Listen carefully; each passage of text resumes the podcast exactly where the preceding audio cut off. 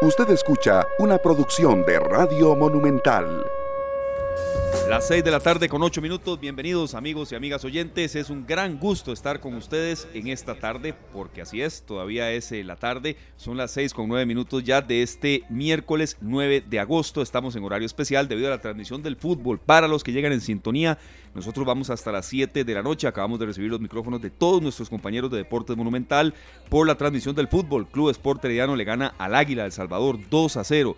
Sin embargo, pues analizar esas dos expulsiones que tuvo Heredia prácticamente en los últimos minutos. Yo muy contento de estar con Julián Aguilar y con mi compañero Sergio Castro. Don Sergio, bienvenido a un horario en el que hemos estado distinto, pero que nos gusta mucho. Ahí estamos bien, bien emperillados con los compañeros de Deportes Monumental.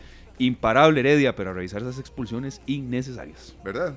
Sí. Siempre. Buenas tardes, Esteban, Julián en Controles y a quienes nos acompañan en Radio Monumental, la radio de Costa Rica. Pues sí, yo siempre creo que, Esteban, una expulsión por discutir con el árbitro.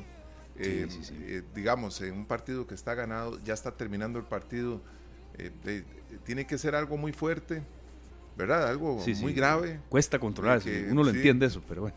Pero, pero, sí es, es, es, difícil de entender, ¿verdad? Porque nosotros en, en, nuestro fútbol estamos muy dados a eso, estamos acostumbrados a ver a los jugadores eh, pueden pitar un saque de banda, siempre hay un reclamo. Siempre. Siempre, algún jugador levanta la mano insinuando que era para el otro lado. Correcto, y a veces se suman el eh, utilero, el masajista, el asistente, y, eso ojalá se frene un poco, ¿verdad? Sí, o sea, siempre hay un tipo de reclamo y a nivel internacional aguantan menos. Claro, una fue por, por eso que usted está mencionando, serio, y la otra fue por una acción de verdad totalmente innecesaria de foul para las personas que nos están consultando. Por eso fue que arrancamos así. Los expulsados fueron John Jairo Ruiz y para variar Fernando Faerrón, pero Heredia sigue imparable, le gana 2 a 0 al Águila. Bueno, eh, nosotros muy contentos de estar con ustedes arrancando este espacio y precisamente, Sergio, arrancamos con una canción antes de darle la bienvenida a nuestro primer invitado que está desde eh, la zona sur de nuestro país, la hermosa zona del Valle del General, desde Pérez Celedón, ya les vamos a decir de quién se trata. Bueno, una canción para ponernos un poco eh, alegres, a veces ante tanta... mala noticia que recibimos o tanta situación a esta hora de la tarde que nos, nos bajonea un poco. Claro que sí, aquí escuchamos a Pharrell Williams, este artista de 50 años que realmente pues nos ha tenido acostumbrados a la buena música y la canción se llama Feliz. Y así estamos nosotros, esperamos que quienes nos acompañan también. Él nació en Virginia Beach, allá en Virginia, en Estados Unidos, y con 50 años se ha convertido en uno de los artistas más populares en el mundo entero. Actualmente, y desde eh, junio de 2023, es pues imagen de Louis Vuitton, de la marca esta prestigiosa también. Esta canción la he escuchado, serio, perdón, en documentales, en anuncios, en cortos comerciales, es, muy dada también para, para que tenga fácil uso, en películas también. Exacto, exacto. Perdón, lo de Luis Butón es desde febrero de este año, de 2023, sí. Y bueno, ese es Pharrell Williams con una canción que la hemos visto en películas infantiles. También, sí, sí, así es. 6 con 11, gracias a todos ustedes, amigos oyentes, por estar con nosotros desde donde quiera que nos escuchen. La más cordial bienvenida a don Francisco Montoya, él es gerente general de Cope Alianza. Cope Alianza, eh, pues un amigo aquí de la casa de Central de Radios y están prácticamente de fiesta, 52 años de crecer con la comunidad.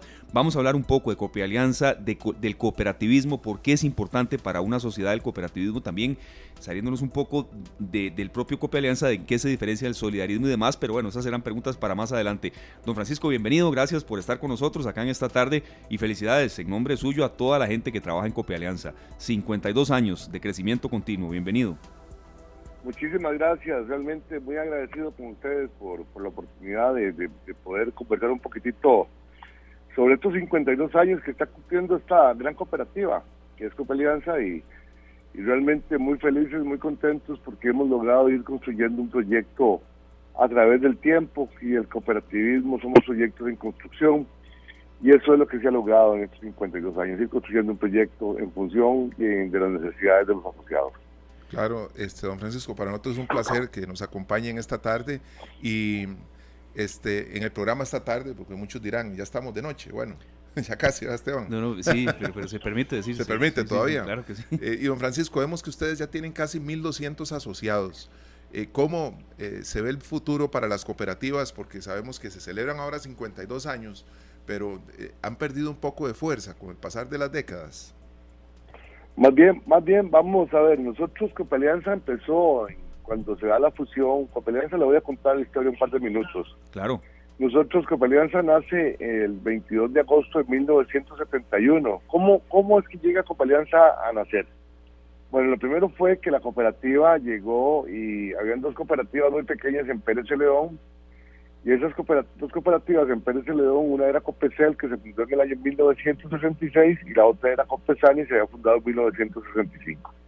El 22 de agosto de 1971 se hace una fusión.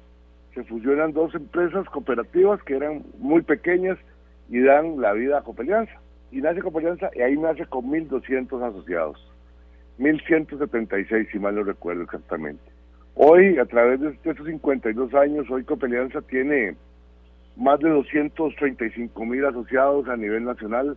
Somos la cooperativa que tiene la base asociativa más grande de toda Costa Rica. Somos una empresa en la cual este, esta organización ha logrado ir, ir eh, cimentando las bases. Hoy estamos, tenemos 50 oficinas, estamos en 34 cantones y como decimos nosotros, estamos de frontera a frontera, ¿verdad? Es una cooperativa que se ha venido creciendo, impactando y fortaleciendo a través del tiempo. Claro, aquí estamos revisando toda la información, son de ahorro y crédito. ¿En eh, eh, ¿Qué servicios puede la gente, la comunidad acercarse a ustedes y los puede favorecer? ¿Préstamos, créditos? ¿Para qué tipo de, eh, de vida cotidiana puede tener la gente beneficios con Cooperianza? Claro, vamos a ver, Cooperianza nosotros lo que hacemos es que nos dedicamos, somos una entidad financiera, como decir un banco nada más que nuestra condición es de cooperativa de ahorro y crédito. Tenemos una supervisión bancaria que ejerce la SUGEF con los mismos lineamientos, en los mismos extremos, en las mismas condiciones que aplica al resto de los del sistema financiero nacional, a los mismos, todos los bancos y, cooperativas y mutuales nos aplican la misma normativa de supervisión. Entonces, ¿qué es lo que ofrece Cooperianza? Cooperianza ofrece sobre todo créditos. ¿Créditos de qué? Créditos de personales, créditos de vivienda, tarjetas de crédito, créditos para compra de vehículos, créditos de eh, para compra de vehículos, créditos del sistema de banca para el desarrollo. Además de eso, tenemos créditos empresariales, sobre todo muy enfocados en el, en el sistema de, los, de las MIPIMES. Y también nosotros este, tenemos en la parte de ahorros, o sea, nosotros somos una entidad de, que capta, captamos recursos de los asociados y, y eso nos permite ofrecerles eh, sistemas de ahorro a plazo fijo. Estos ahorros, sistemas de ahorro a plazo fijo nos vienen, nos invierten sus platitas, nos, nos la confían y nosotros este, le pagamos los intereses ya sea de forma mensual o trimestral o como la sociedad prefiera. También tenemos otro que llamamos ahorro a plazo. Estos ahorros a plazo es cuando son sistemáticos y son para un fin determinado. Por ejemplo, tenemos dos ahorros que son muy, muy populares, que es el ahorro de marchamo y el otro el ahorro navideño el ahorro marchamos, para citar el ejemplo que me queda muy simple, ¿qué es lo que hace, qué es lo que hacemos? Invertimos los 10 mil o 20 mil pesitos, vamos ahorrando y al final de año nos vamos y lo retiramos y tenemos la platica para pagar el marchamos y tener que sacar este, eh, eh, retirarlo. Y la otra que tenemos nosotros son ahorros a la vista. Y en estos ahorros a la vista, pues ¿qué tenemos nosotros? Tenemos, bueno, la red de oficinas que les mencionaba, pero también tenemos tarjetas de débito para que puedan este, utilizarlas en los, en los cajeros, en los puntos de servicio, y también que los puedan utilizar en, cajeros automáticos, estamos en la red ATH, que tenemos más de 700 cajeros ATH, y también tenemos Simple Móvil para que puedan mover sus recursos por Simple Móvil o por la página web nuestra transaccional y también por la app transaccional que es la que usamos en el, en el celular. Pues somos una entidad financiera al servicio de todos nuestros asociados y las comunidades en que, las, los lugares estamos eh, ubicados. Don Francisco, esto es un, bueno, grandes noticias. Realmente sabemos que mucha gente quiere tener más información, en, más que nada en el tema cómo me hago socio de una cooperativa, cómo formo parte de este gremio, ¿verdad? Porque sabemos que mucha gente hoy está sufriendo porque necesita un préstamo, necesita tal vez cancelar algo que le está eh, atormentando y se meten más problemas. Muchos están recurriendo a, a los préstamos gota a gota y, demás. Y, peligroso eso, serio. Demasiado, ¿verdad? Lo estamos viendo que es una cuestión que se, viene en contra de nuestras familias. Y este, eh, qué posibilidades tiene un ciudadano que tal vez es independiente, que tiene una sodita o que trabaja en, en un transporte público y que quiere empezar a ser socio de una cooperativa. Pues prácticamente en Coopalianza no existe ninguna limitación porque nosotros somos una cooperativa de lo que se denomina vínculo abierto. Esas cooperativas como la nuestra se puede asociar cualquier persona. ¿Qué, ¿Qué, es lo importante? Cuando la gente llega y se puede, se quiere asociar, y asociarse es muy simple. Es llegar, ir a una oficina, ir a una oficina de la de Copelianza o comunicarse al centro de atención al 2785-3000, que es un centro de atención al asociado, y ahí le, le dan los datos, ¿cómo se asocia? Es muy simple. Viene, llega, presenta los documentos básicos y puede aperturar incluso con su solo su cédula, con solo la cédula de identidad y no me acuerdo, y otro documento creo que es monto de mil colones, una cosa así, puede aperturar hasta una pequeña cuenta de ahorros que se llama eh, de cuenta de expediente simplificado y con esa le damos tarjeta de débito, le damos este el sitio, el, el móvil, le damos la, la, ¿cómo se llama? El, el app transaccional y hasta la página web. Y también puede ser sujeto de crédito. O sea, nosotros, nuestra empresa se dedica a prestar créditos. Y una cosa importante, vamos a ver, cuando vos hablas, ustedes hablan del tema de, de, de, los préstamos en usura. Nosotros peleábamos para que se aprobara la ley de usura en este país. Nos pareció un relajo que se cobraran tasas de interés aciotistas sumamente caras, exageradas. Y por eso nosotros, este, el cooperativismo de ahorro y crédito nace en Costa Rica para combatir la usura. Y por eso es que estamos, cada vez estamos más vigentes. ¿Por qué? Porque hoy la gente ya no empeña, ya, ya no hipoteca la finquita que tenían antes, porque antes la gente hipotecaba la finca a los agiotistas, a los usureros. Hoy empeña su ingreso. Y ese el ingreso que tiene, pues prácticamente es la riqueza que le puede generar. Entonces, el cooperativismo nació para combatir la usura y estamos cada vez más vigentes porque sigue, seguimos sufriendo los temas de usura en este país y siempre los más afectados son las clases más pobres, ¿verdad? Claro. Eh, vamos a repetir el número de Copia Alianza, el WhatsApp 27853000. Es ese, ¿verdad? Exactamente, exactamente, 27853000. Y lo pueden contactar por WhatsApp o lo pueden contactar también por, por llamada normal. O sea, ese es el mismo número. Claro. Don Francisco, antes de, la consulta que yo quería enfatizar un poco de qué beneficios le da el cooperativismo a la, a la, sociedad, hay un oyente, Enrique Hernández, desde Estados Unidos, le agradecemos en serio que esté con nosotros. Esta es una hora en la que captamos mucha audiencia también de gente que está fuera del país. Nos pregunta, que eh, de verdad está así, no la teníamos en lista, pero las preguntas de un oyente pueden ser las de muchos. ¿Qué beneficios tengo al estar afiliado a una cooperativa versus un banco normal? Nos pregunta don Enrique Hernández, eh, don Francisco. Ok, vamos a ver, hay un tema, hay un tema de fondo importante. El primer tema de fondo es, cuando yo soy, yo eh, hago mis negocios con un banco, yo soy un cliente. La diferencia es cuando yo soy asociado a una cooperativa, yo soy dueño. Y entonces como dueño tengo varias ventajas. Una, puedo formar parte hasta de la junta directiva, de lo que llamamos nosotros consejo de administración pero aparte de eso, si usted llega y, va y tranza en un banco, las ganancias que se generan en los bancos, esas ganancias no, no se le retornan a los dueños, se le retornan a los dueños, a los accionistas, pero en las cooperativas, esas ganancias que se generan, que se denominan, que las denominamos excedentes, se distribuyen entre los asociados.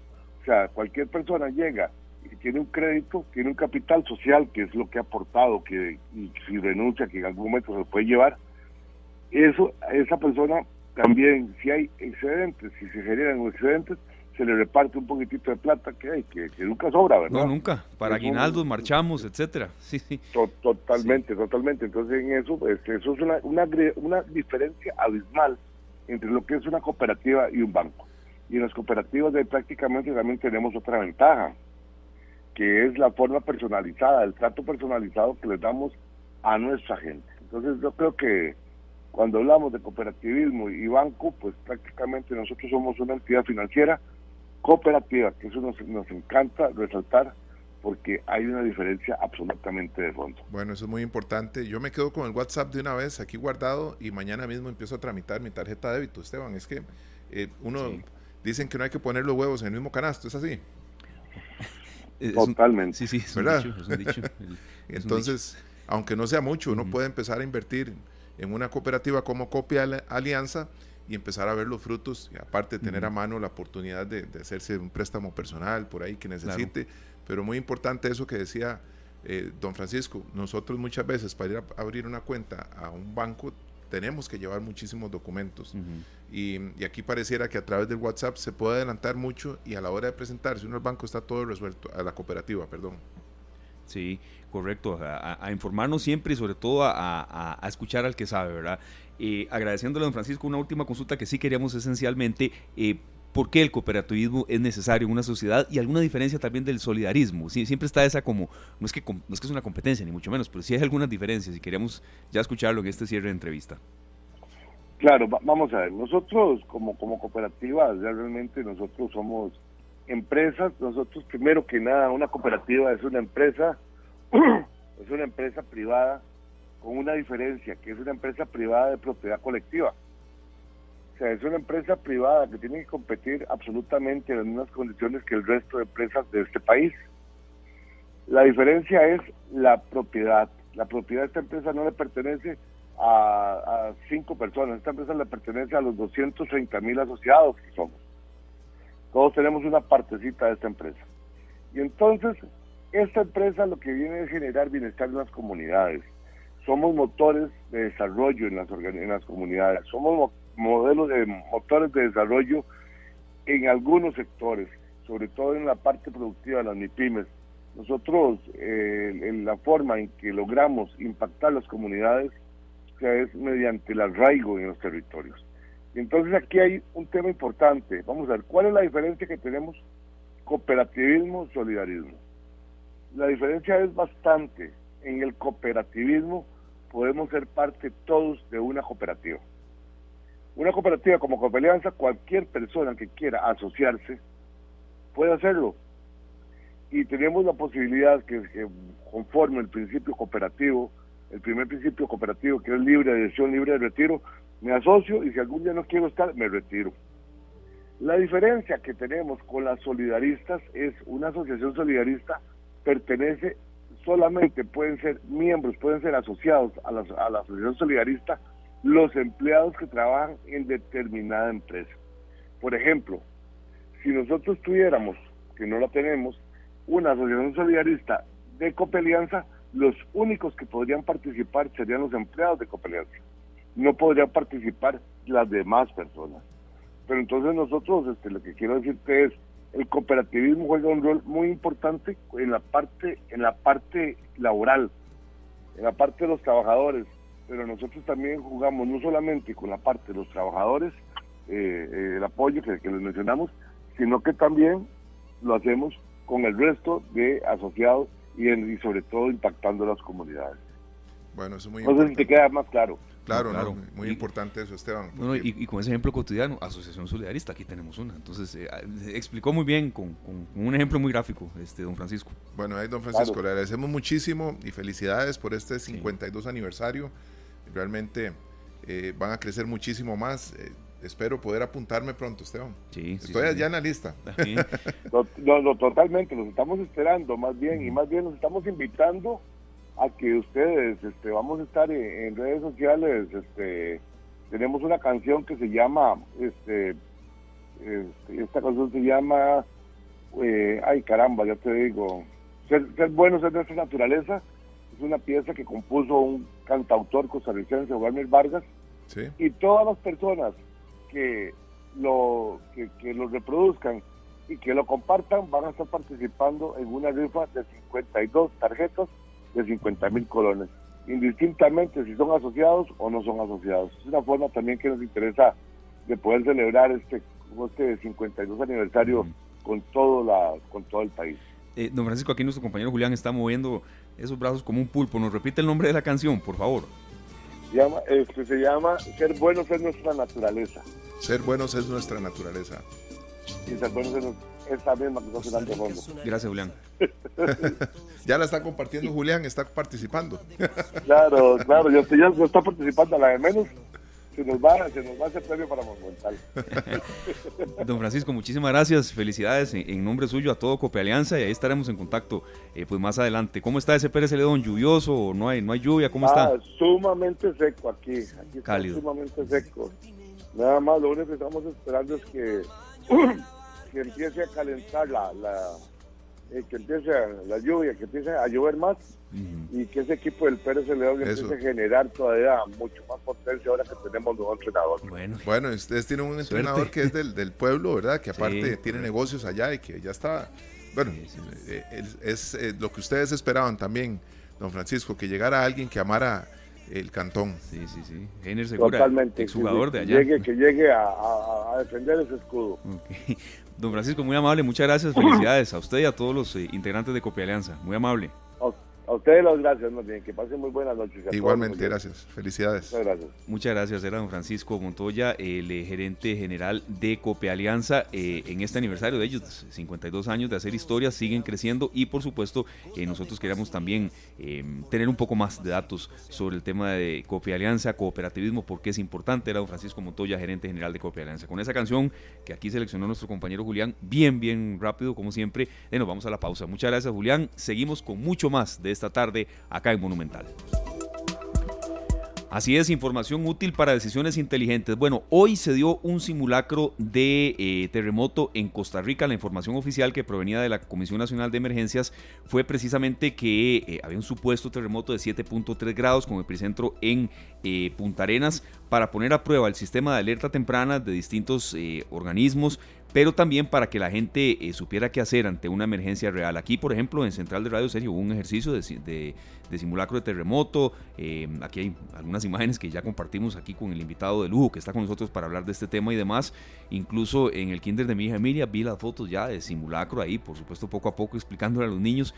Eh, y yo creo que qué dicha que, aparte de la chota que hay en estos temas, porque digámoslo así, serio, el tico es chotero. Claro. Porque lo, somos. Hacen cosas tan serias como esta, ¿verdad? Que son muy importantes. Sí aparece la chota ahí y, no, está bien.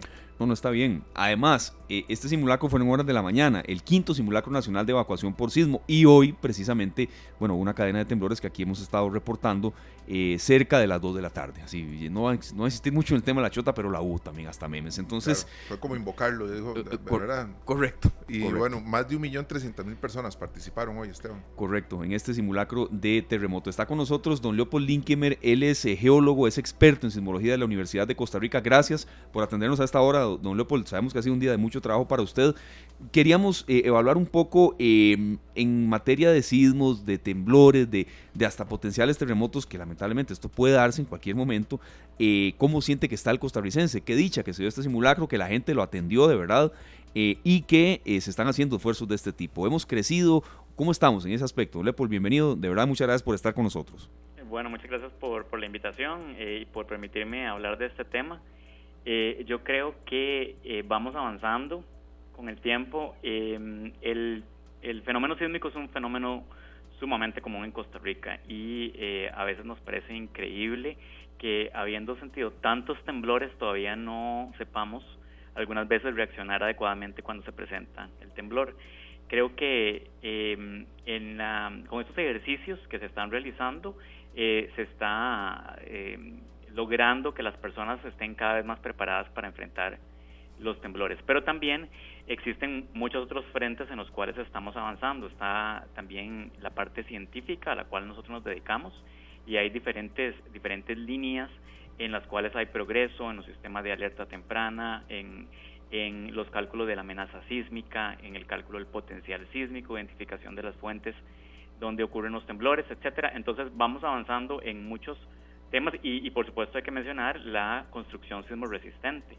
Eh, entonces son muchos frentes en los cuales creo que, el país va, va progresando de la mano de los diferentes centros que se dedican al estudio de, los sismos y sus consecuencias. ¿Cuánto hemos crecido, don Leopold, en, temas de esto, como usted habla de la construcción eh, sismo resistente? Eh, bueno, eh, eh, eh, me es difícil cuantificarlo eh, de un crecimiento, ¿verdad? No, no tengo como un número o una, una manera de, poder expresar cómo, cómo, vamos progresando exactamente, pero sí puedo describir algunas cosas que significan un progreso.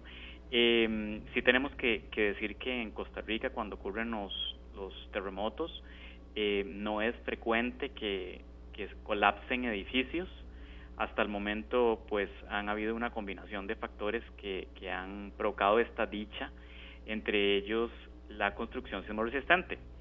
Eh, también hemos tenido la dicha eh, que eh, no hemos vuelto a tener sismos muy grandes, muy cercanos a los centros de población.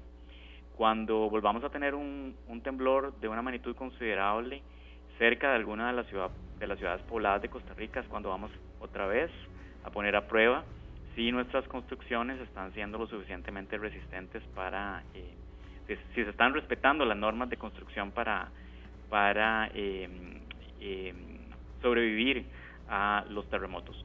Yo creo que hay, en la parte de la investigación, que es en lo que más me dedico, si hay muchísimo progreso.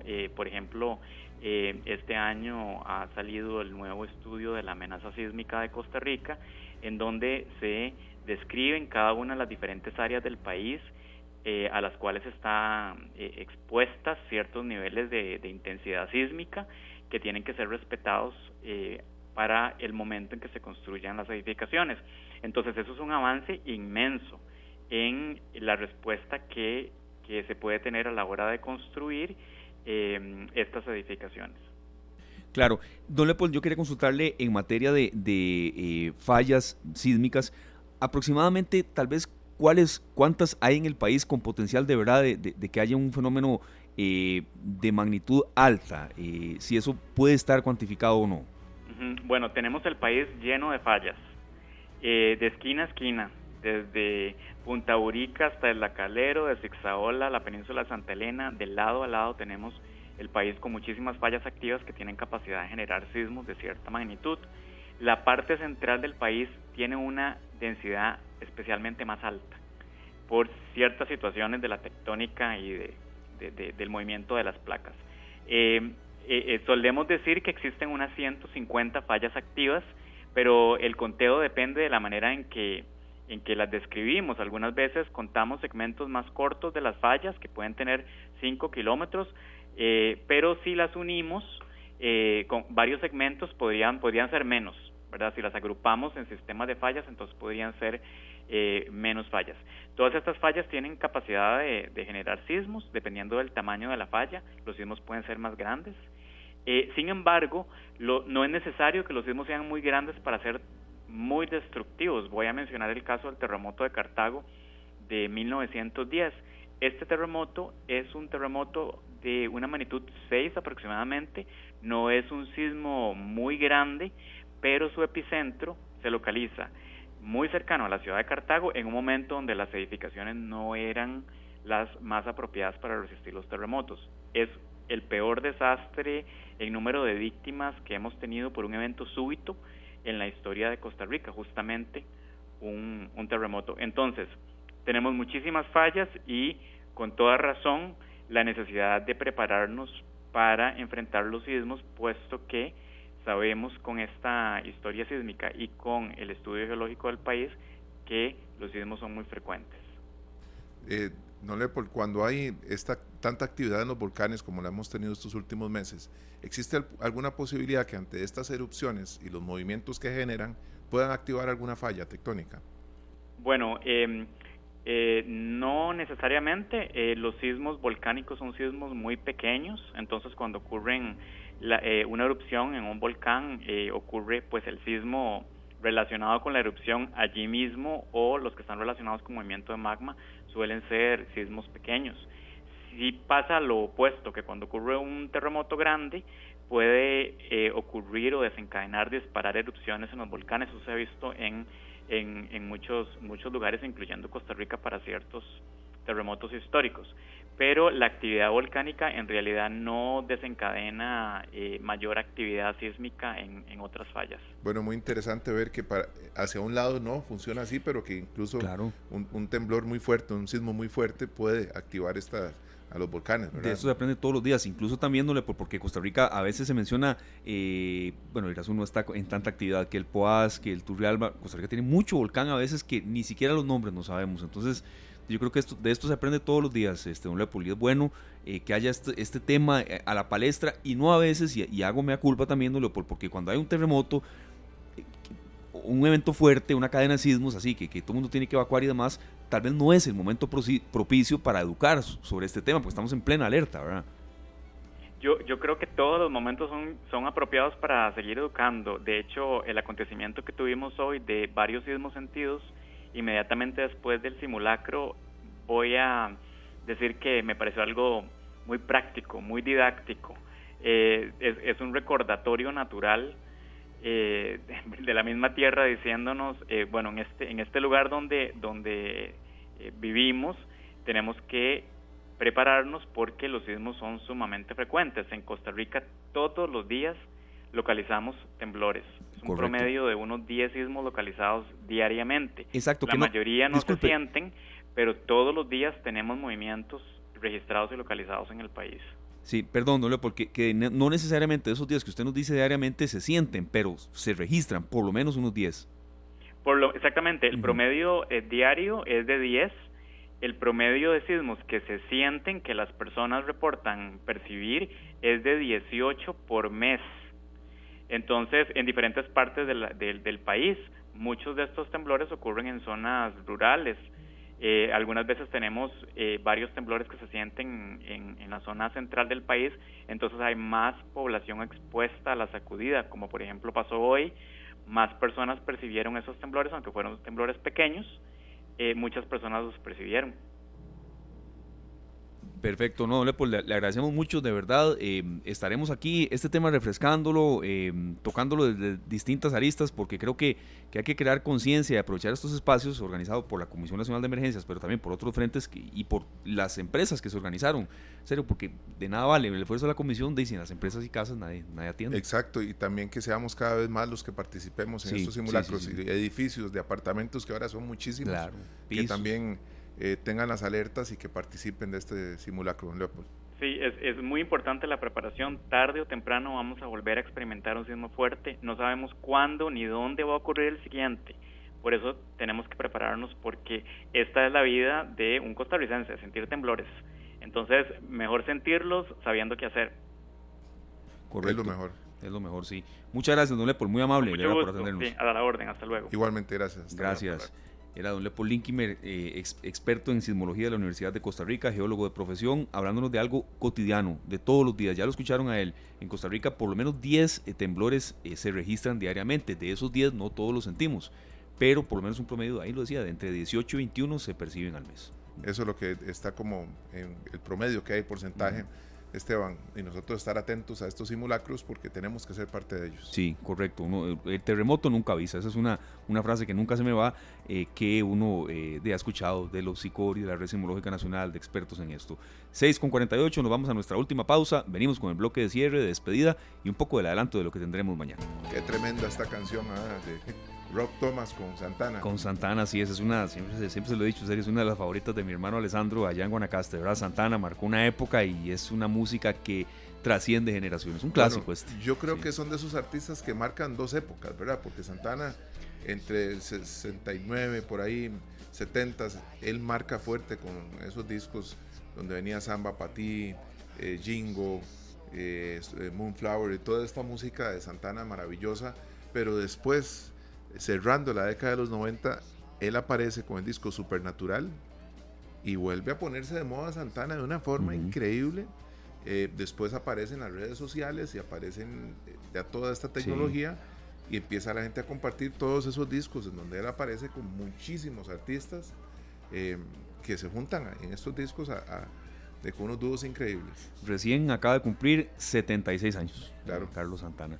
Bueno, nos estamos retirando. Gracias de verdad a todos por haber estado con nosotros. A Julián Aguilar por todo el soporte de hoy. Mañana vamos de 1 y 30 a 3 porque el Deportivo Saprissa, bicampeón nacional, ese, ese mismo, ese mismo Julián. Es que si me pongo de pie, Julián, no, juega en la Copa Centroamericana contra el Jocoro de El Salvador. Ganó la liga, ganó Herediano. Y bueno, que le vaya bien al Deportivo. Tiene que ganar Saprissa también. Así esperamos que sea el partido de mañana. Nosotros vamos, Esteban. Nos vamos de 1 y media a 3 mañana entonces. Vamos con Rob Thomas y Santana. Esto se llama Smooth. Feliz noche, gracias. Feliz noche para todos. Este programa fue una producción de Radio Monumental.